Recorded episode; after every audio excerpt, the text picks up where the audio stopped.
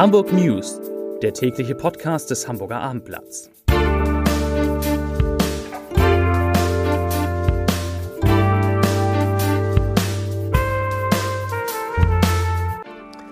Herzlich willkommen. Mein Name ist Lars Heider und heute geht es um erste Reaktion aus Hamburg auf die Ankündigung Schleswig-Holsteins ab dem 20. September in Theatern, Kinos und bei Veranstaltungen quasi zu den Regeln vor der Pandemie zurückzukehren. Weitere Themen die Corona-Inzidenz in Hamburg steigt deutlich, die Hamburger Sparkasse steuert bei Krediten auf ein Rekordjahr zu und Bahnreisen nach Berlin dauern bald länger.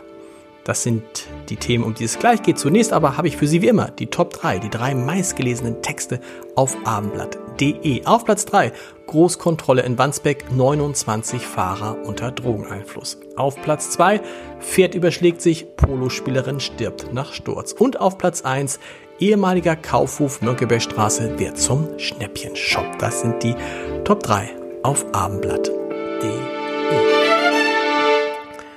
Bahnreisende brauchen dieser Tage viel Geduld und ab Sonnabend noch mehr davon. Denn Fahrgäste zwischen Berlin und Hamburg werden von diesem Tag an auf der Schnellfahrstrecke zwischen den beiden größten deutschen Städten bis zu 50 Minuten länger benötigen. Das liegt an Bauarbeiten und wegen dieser Bauarbeiten werden die Fernzüge über Uelzen umgeleitet und, das ist das Schlimme, diese Bauarbeiten dauern wahrscheinlich bis zum 11.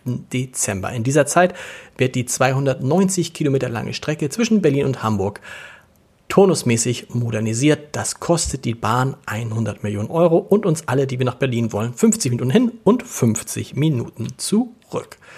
Zu Corona. Die 7-Tage-Inzidenz ist heute wieder deutlich gestiegen in der Stadt. Nach Angaben der Gesundheitsbehörde kletterte der Wert von 90,2 auf 94,5 Neuinfektionen je 100.000 Einwohner in den vergangenen sieben Tagen. Heute wurden in Hamburg 335 Neuinfektionen gemeldet. Das waren deutlich mehr als am Mittwoch vor einer Woche. Da waren es nämlich nur 253. Was heißt nur, aber eben deutlich weniger. In den Krankenhäusern der Stadt liegen 130 Menschen, die mit Covid-19 behandelt werden müssen, 52 davon auf Intensivstationen. In Schleswig-Holstein da entfallen, ich habe es schon gesagt, ab dem 20. September Maskenpflicht und Kapazitätsbeschränkung in allen Bereichen, wo das sogenannte 3G-Prinzip, getestet, genesen, geimpft, anzuwenden ist, also auch in Konzerthäusern und Theatern. Laut Ministerpräsident Daniel Günther werde damit so viel Normalität möglich wie nie seit Beginn der Pandemie. Das klingt gut, aber das führt in Hamburg auch zu kritischen Äußerungen. Die Leitung des Hamburger Thalia Theaters, die kritisiert diesen Vorstoß nämlich deutlich. Intendant Joachim Lux findet das Verhalten der Schleswig-Holsteiner überstürzt und ist der Meinung, dass man in diesen Zeiten nicht überstürzt handeln sollte. Und sein kaufmännischer Geschäftsführer Tom Till, der sagt relativ klar, ich zitiere, voller Saal, ohne Maske und nur mit 3G, also auch nur mit Antigentests, das haben sie bei den Salzburger Festspielen beim Jedermann Outdoor auch versucht. Dann gab es ein paar Corona-Fälle im Publikum und schwupps hatten alle wieder die Maske auf. Ja, diese Umfrage dürfte die SPD und ihren Kanzlerkandidaten Olaf Scholz sehr freuen. Der kann in seiner Heimatstadt Hamburg laut einer Umfrage bei der Bundestagswahl mit einer deutlichen Mehrheit rechnen. Wäre an diesem Sonntag bereits Wahl, kämen die SPD und Scholz in Hamburg auf 34 Prozent. Das geht aus einer Befragung des Instituts Trend Research im Auftrag von Radio Hamburg hervor. Das sind sechs Prozentpunkte mehr als bei der letzten Umfrage vom 25. August. Die CDU mit Armin Laschet käme nur noch auf 15 Prozent. Die Grünen lägen in Hamburg mit 17 Prozent auf Platz 2.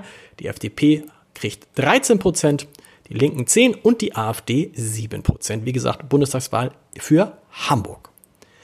Der Kompromiss zwischen Bund und Ländern zum Rechtsanspruch auf Ganztagsbetreuung beschert Hamburg zusätzliches Geld. Die Stadt darf mit Investitionszuschüssen des Bundes für den Ausbau von Schulkantinen und Ganztagsräumen in Höhe von rund 90 Millionen Euro rechnen. Das ist weniger als in den anderen Ländern, aber Hamburg ist bei dem Ausbau der Ganztagsbetreuung, wir wissen das alle, schon sehr, sehr weit, wahrscheinlich so weit wie kein anderes Land. Trotz der hohen Kaufpreise ist die Nachfrage nach Finanzierung von Immobilien in Hamburg, ich habe es oft erwähnt, ungebrochen. So hat die Hamburger Sparkasse nach Arbeitsinformationen allein im ersten Halbjahr Baufinanzierung in Höhe von 2,8 Milliarden Euro vergeben, ein Plus von, Achtung, einer Milliarde Euro zum ersten Halbjahr 2020. So. Mehr Podcasts vom Abendblatt finden Sie unter www.abendblatt.de slash podcast. Ich empfehle, empfehle sehr unseren Erziehungspodcast. Äh, einer meiner Lieblingspodcasts im Moment mit meinen lieben Kolleginnen Camilla Ion und Insa Gall. Hören Sie mal rein. Sie erfahren da eigentlich alles, was man wissen muss, wenn man Vater oder Mutter ist. Insbesondere, wenn man aus Eppendorf kommt. Wie gesagt, viel Spaß dabei. Wir hören uns morgen wieder mit den Hamburg News um 17 Uhr. Bis dahin. Tschüss.